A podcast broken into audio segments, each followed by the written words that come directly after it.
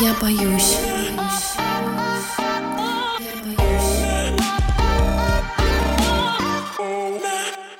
Всем привет! Это подкаст «Я боюсь». У нас стартовал немного такой странный, модифицированный седьмой сезон, и мы очень рады, что вы все еще с нами. Меня зовут Кирилл. Всем привет, меня зовут Аня. Всем привет, меня зовут Саша. Привет, я Маша.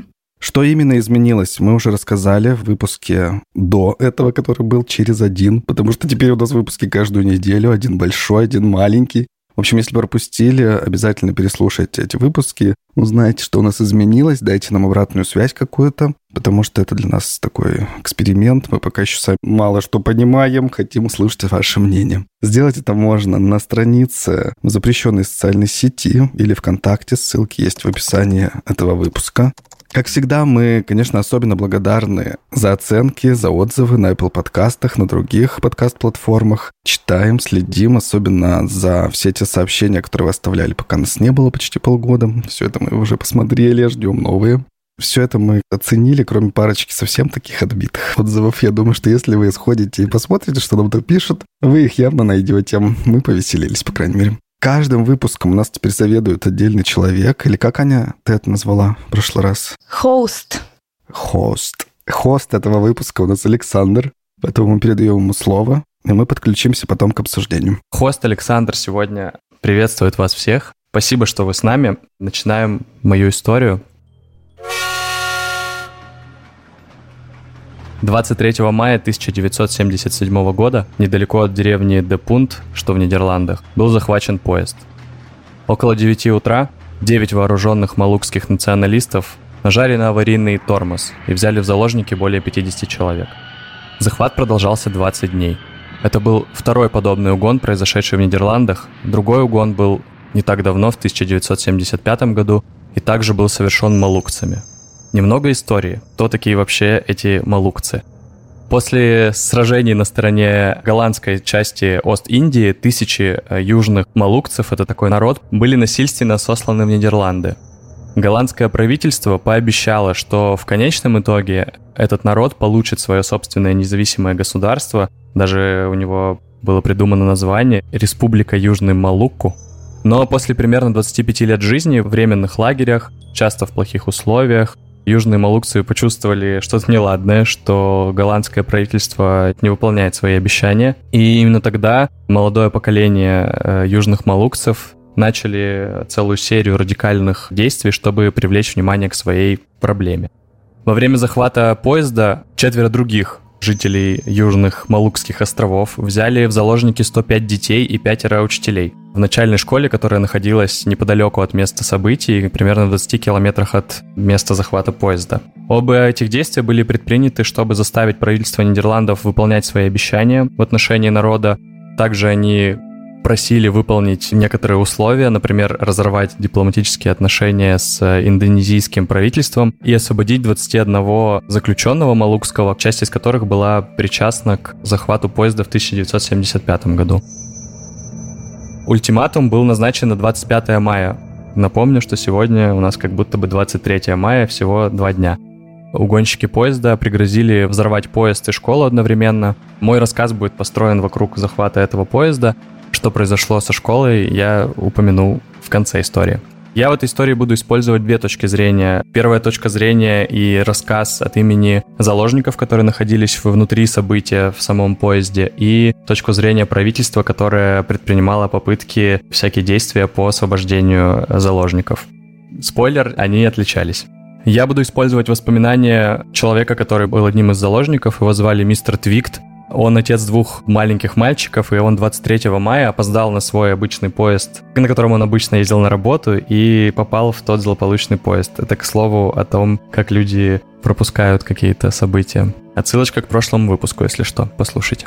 Из рассказа заложника ясно, что правительство считало однозначно, что их жизни находятся в опасности, но к пятому дню, то бишь 28 мая, заложники были убеждены, что южные малукцы не собирались их убивать, они представляли и знали, что лидер вот этих двух групп, которые захватили поезд, захватили школу, не был таким закоренелым преступником, он был всего лишь проблемным человеком, 24-летним.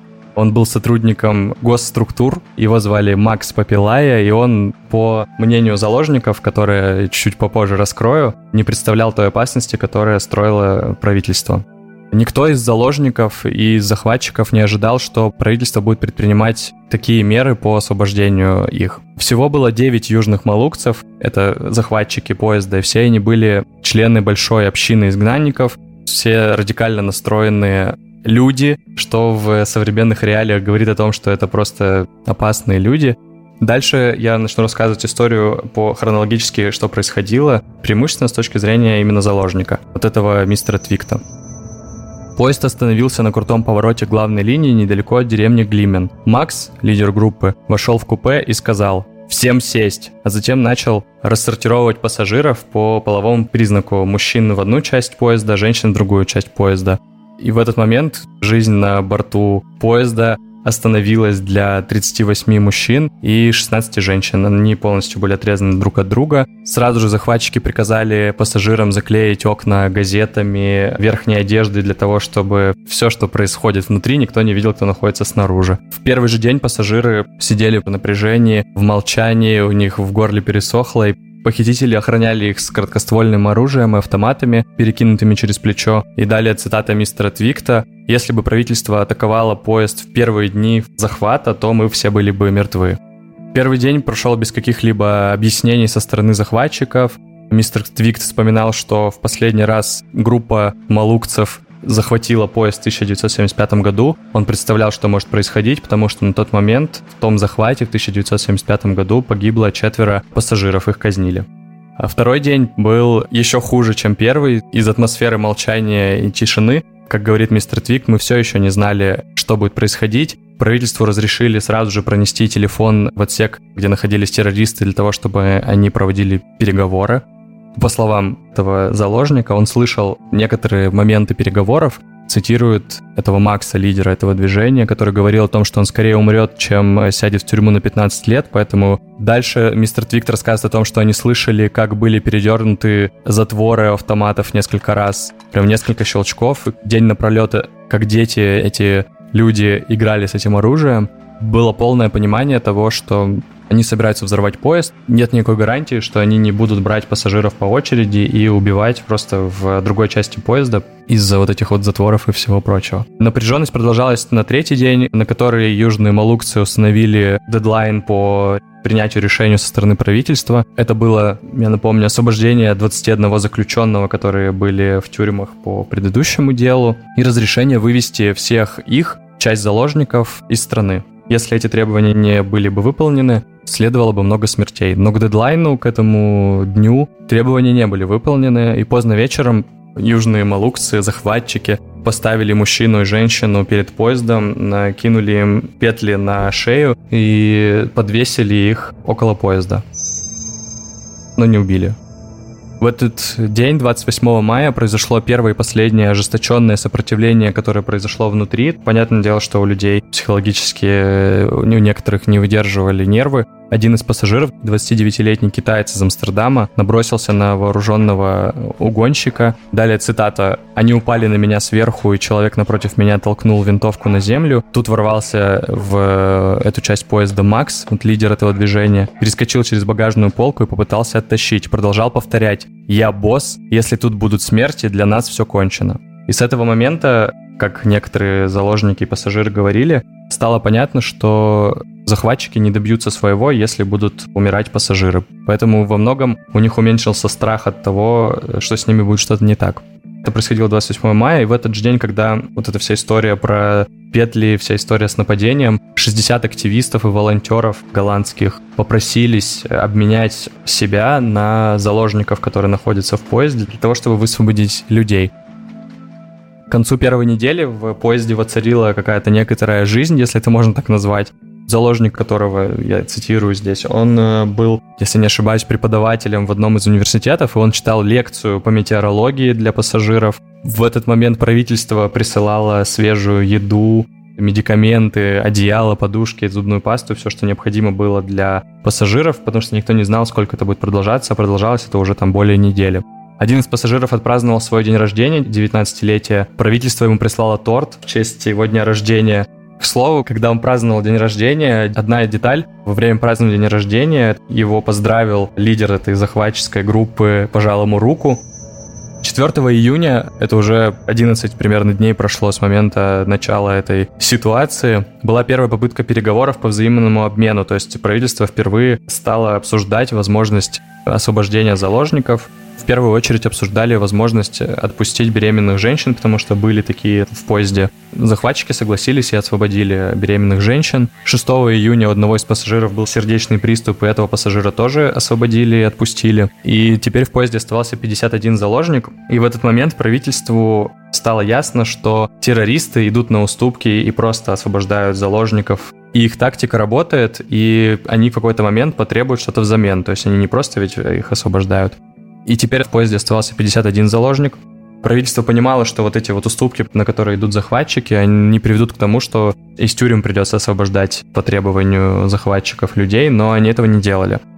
8 июня один из пассажиров, я имя не буду говорить, просто он там сложное, он был скульптором, и он э, решил из карманного зеркальца с помощью солнечного света подать азбукой Морзе сигнал СОС во внешний мир, то бишь за окна поезда. Его послание было такое «Приходите и помогите нам отсюда выбраться». Это стало решающим шагом для правительства и в понимании того, что заложники находятся там в суперопасности, им супер-мега плохо, им, правительству, необходимо делать решающие шаги в том, чтобы освобождать заложников.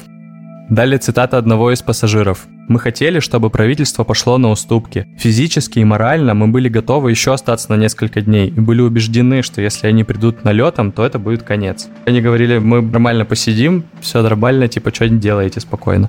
Следующий шаг правительства произошел чуть более чем через 24 часа после того, как вот это сообщение о просьбе поступило и было расшифровано. Далее цитата вот этого мистера Твикта, который был заложником. «Я проснулся в 4.30 утра в субботу и услышал выстрел».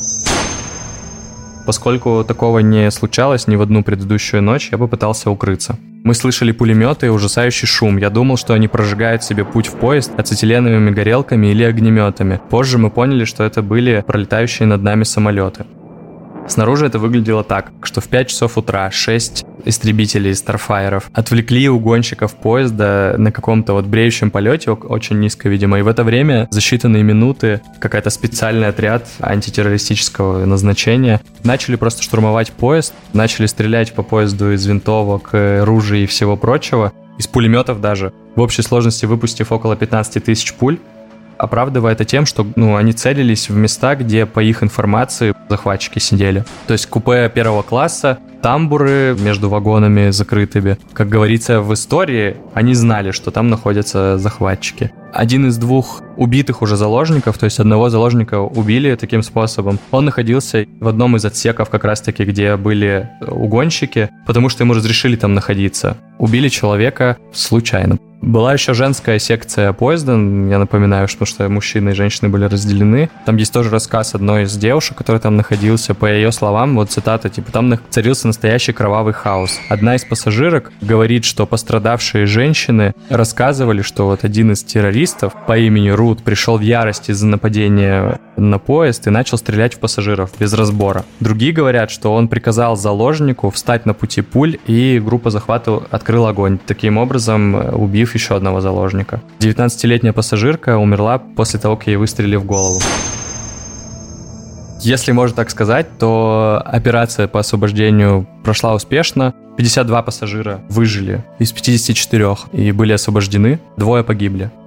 Кризис с заложниками закончился 11 июня 1977 года и через 482 часа и продлился, 2, ну, продлился 20 дней. Шестеро из девяти угонщиков были убиты в ходе нападения. Трое выжили и были приговорены к тюремному заключению. Внимание, на срок от 6 до 9 лет. Согласно официальным источникам, шестеро угонщиков были убиты пулями, выпущенными по поезду издалека, однако многие жители малукских народов считают, что угонщики были живы, когда солдаты врывались в поезд. Они были попросту казнены спецназом.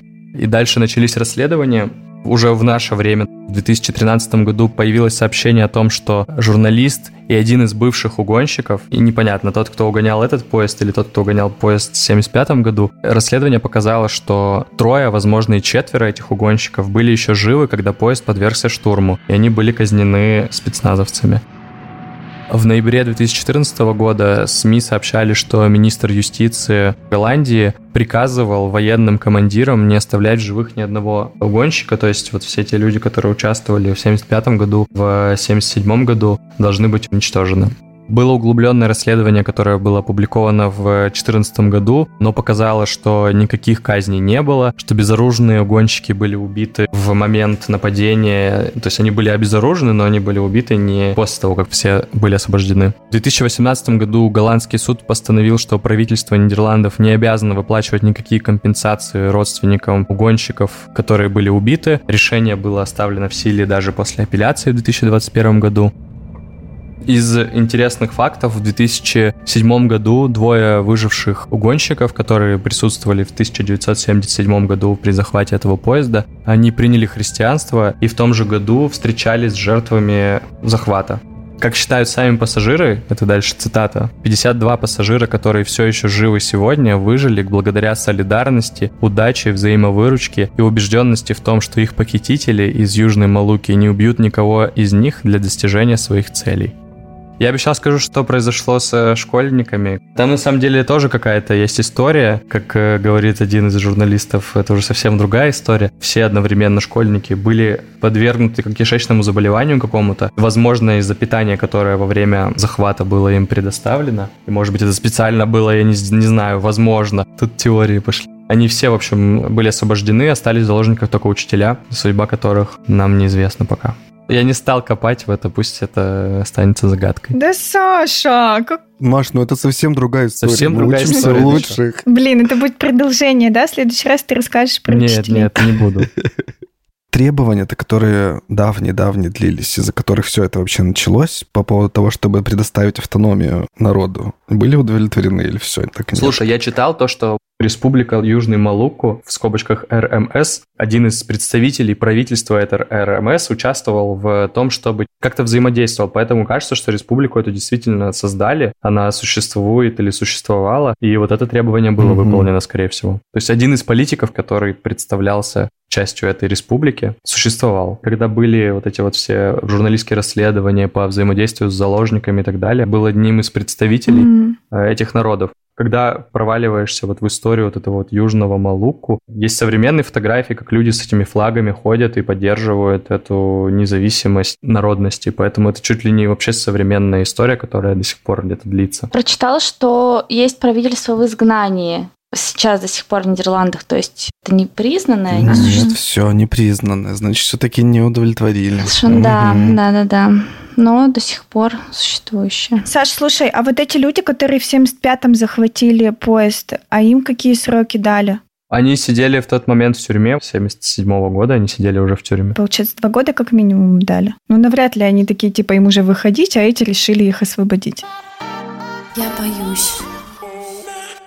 Скажи, Саш, что тебя именно завлекло в этой истории? Меня удивил парадокс с точки зрения того, что людям в целом было хорошо, это люди так говорят, не я так говорю. Люди говорят, что им было хорошо находиться в заточении, чувствуя большую безопасность от того, что они находятся там, чем то, что к ним придут и их начнут освобождать. Очень понимаю.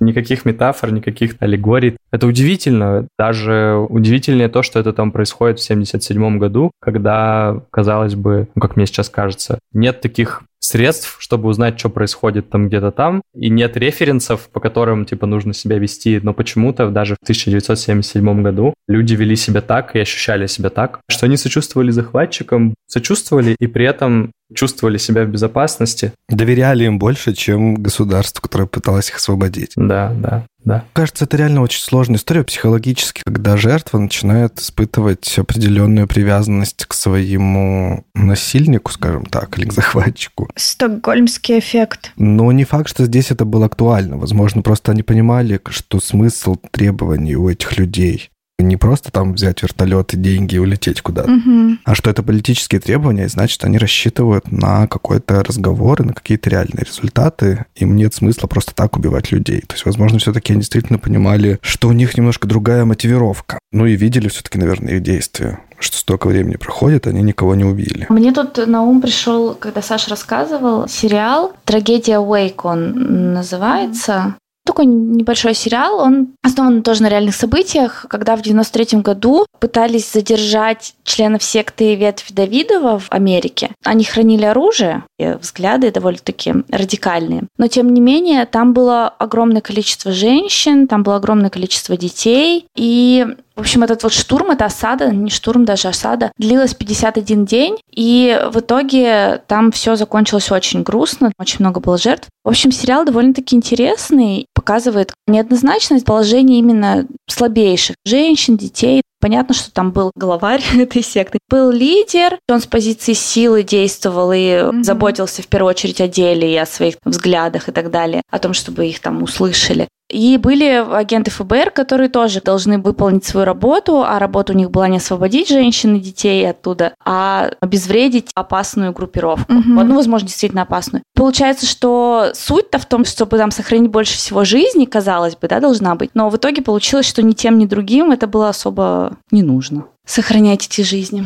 Грустная, короче, Вообще. история, но сериал очень интересный. Я, знаете, о чем подумала? О том, что мнение заложников изложено, получается, только одним да, человеком. Тем не менее, скульптор, про которого Саша сказал, он подавал сигналы правительству. То есть, возможно, все-таки это было какое-то не единое мнение о симпатии к захватчикам. Не, ну я не думаю, что они сидели там и такие, господи, как великолепно, давайте всю жизнь мы проживем в захваченном состоянии. То есть они, скорее всего, надеялись, что их будут освобождать. Но как я понял этот конфликт, что они надеялись, что правительство пойдет на уступки, а эти не хотят никого убивать, поэтому рано или поздно просто всех освободят. Ну, призыв «придите и освободите нас» — это не похоже на то, чтобы договоритесь и удовлетворите требования захватчиков, чтобы мы все остались живы. Возможно, на азбуке Морзе это просто короче, чем то, что ты сказала второе. Ну, возможно точно. Еще интересно, когда Саша рассказывал про то, что первый день был тяжелый день, второй день был еще хуже первого, а потом подошла к завершению первой недели. И я подумала про то, что вот реально же человек супер адаптивное существо. То есть он может, ну вообще, ну ко всему привыкнуть, к этим людям, которые ходят с автоматами. Вроде бы никого не убивают, ну ладно. К этим стесненным условиям и так далее. И как мало становится нужно человеку, чтобы просто ну, дальше продолжать жить потихоньку, на что-то надеяться, возможно. Да где день рождения рождения не праздновали. Ну, вряд ли был прям какой-то праздник. Но это удивительно, Ну, конечно. тем не менее, тем не менее, да. да, да то есть даже просто не конкретно уже этой ситуации касаясь, а в целом. Когда ну, что-то происходит страшное, когда начинаются, не знаю, первые шок. шутки какие-то или какой-то, да, когда проходит первый шок, первые шутки или первая возможность как-то вообще об этом поговорить, подбодрить себя, как будто бы все уже вот этот вот этап адаптации прошел, и тут он вообще супер быстро, получается, прошел. Но с другой стороны, думаешь о том, что, блин, 20 дней. Да. Много мыслей, но все меня тянет, конечно, на другие захваты в истории России поговорить. К тому, что это такая всегда дилемма.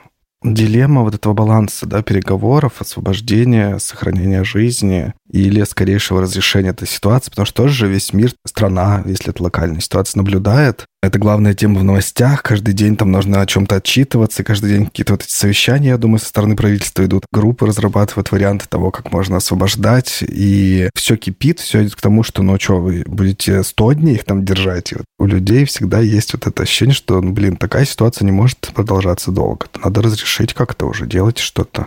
Но здесь, мне кажется, еще вполне благополучно, опять же, отсылаясь к историям, которые нам известны по российским реалиям. Это не такое уж количество погибших заложников, которое могло бы быть пугающим. Их могло вообще, наверное, не быть, если бы люди поговорили или выполняли свои обещания. Кажется, что были другие варианты. Ну, можно было, например, этих преступников, которых посадили в тюрьму в 75 году, выслать обратно. Ну, то есть у них какая-то родина же есть, у них же есть какое-то место, где они изначально жили. Не знаю тоже, насколько это справедливо, но все равно, если вы не хотите оставлять их, например, на свободе в своей стране, ну, пожалуйста, что. Ну, Маш, знаешь, есть же такой принцип. Идти на уступки с террористами. Да, я понимаю. Меня всегда в историях с заложниками преследует мысль о том, о чем думает захватчик в этот момент. Вот как он себе представляет идеальный вариант развития событий? Допустим, вот эти распространенные истории, да, там с захватом банка или захватом mm-hmm. какого-нибудь административного здания, когда люди там говорят, вот, дайте мне вертолет и кучу денег, Да-да-да. и вот это все. Что человек себе представляет лучшим исходом? Что все таки говорят, да-да-да, конечно, только не стреляйте. У нас как раз тут сумка есть, она в вертолете уже. Да, мы уже заготовили сумку, уже летит вертолет, и он садится, и куда он летит? Что дальше-то происходит? Ты- Да-да-да, искать мы тебя не будем. Лети куда хочешь. Да-да-да. Или все-таки он думает, что нет, тогда я возьму с собой еще заложников туда, на борт. Это все превращается в такую затянутую длинную историю, у которой нет никакого нормального разрешения. Понятно, что, наверное, и заложников люди берут не от хорошей жизни. Погоди-ка, ты что, сейчас оправдываешь их? Нет хорошей жизни, они берут заложников. Статья у нас есть за оправдание терроризма. Это не подлежит никакому оправданию. Нельзя брать заложников. Я к тому, что это глупо. Почему вы такие тупые? Предлагаешь, предлагай.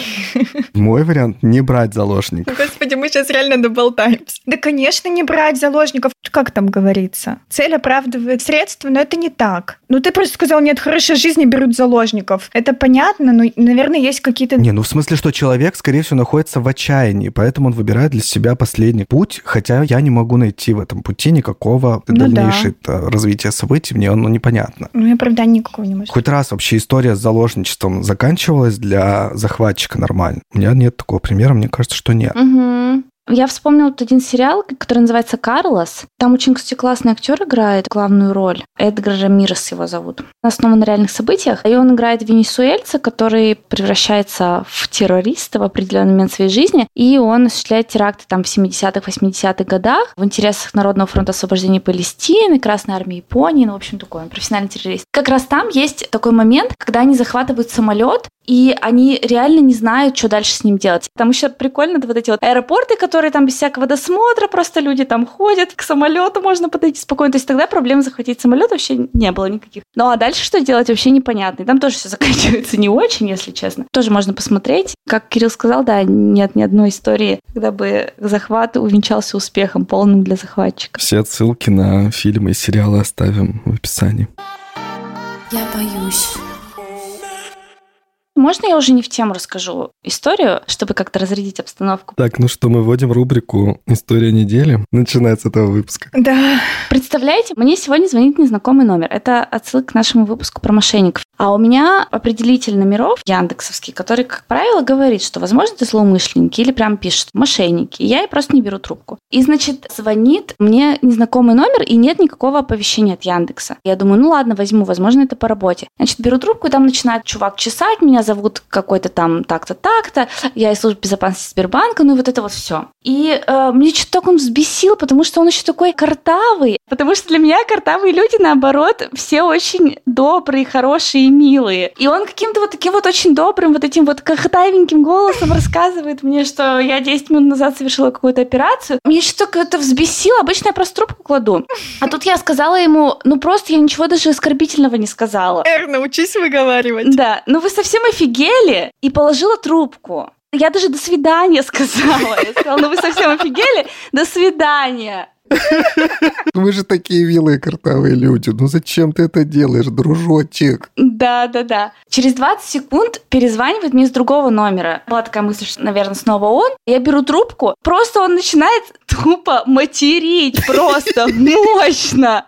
Я вообще так опешила. Я не нашла даже что сказать, потому что мне было просто очень странно. Думаю, Ничего себе. Я, в общем, положила трубку, не стала продолжать разговор, но потом подумала, что надо было, наверное, продолжить, выслушать сначала эту всю тираду. Предложить ему психологическую помощь. Вообще просто мало того, что он пытался меня наколоть, как это правильно сказать, не используя мат, я ему вообще ничего такого не сказала особенного. Еще и попрощалась. Ужас. Кошмар. Ну, я, кстати, слышала истории, что они перезванивают и потом просто трехэтажным матом обкладывают. Да, я тоже слышала от кого-то историю, что типа там угрожали, что я Да, тебя да, там да. найду, закопаю, все такое. Господи. Я, короче, больше не буду ничего им говорить. Это просто классно. Саша, спасибо большое за историю. Мне захотелось еще чуть-чуть побольше узнать об этой исторической ситуации. Я тоже хотела сказать, что когда Саша рассказывала, даже думала, что в принципе это же было не так давно, Да, ну по сути, да. да. И мы вообще не знаем ни о таком народе, ни какие там терки были. Вообще-то это Европа, это Да, не так да. уж и далеко от нас. Это, конечно, поразительно тоже, насколько все быстро, что там происходит в мире, потом что-то поменялось, что-то забылось. Тогда мы в школе в основном учим истории средних веков. На новейшую историю очень мало времени остается. Хотя вот у меня было три истории в 10-11 классе. Ничего не слышала об этом. Вообще ни слова. Все-таки это такой локальный конфликт. Ну, представь себе, особенно Но сейчас, с учетом того, сколько историй вырывается в медиапространство, если бы это изучали в школах, мне кажется, школьники бы выглядели как в американских фильмах, вот эти 30-летние люди за партой. Просто мне кажется, здесь больше играет роль то, что масштаб большой. Масштаб по количеству заложников и по продолжительности их нахождения в заточении. Думаю я еще о том, ну что делать, когда люди не совсем доверяют своему государству в вопросе освобождения себя. Это совсем другая история. Ну это уже совершенно другая история. Ладно, друзья мои, спасибо за то, что вы были с нами и дослушали до этого момента. Мы подумаем о том, не внедрить ли нам историю недели в каждый выпуск какую-нибудь забавную, интересную из нашей жизни. Если вы дослушали до этого момента, сходите в любую из наших соцсетей и напишите под постом к этому выпуску «Дослушал» или «Дослушала» до того самого момента. Подвесим такую загадочность для всех, кто будет видеть этот пост. Будет наш секрет такой. Все, всех обнимаем. Через неделю будет коротенький выпуск. Через две недели будет снова большой. Услышимся. Всем пока. Пока-пока. Пока-пока. Пока.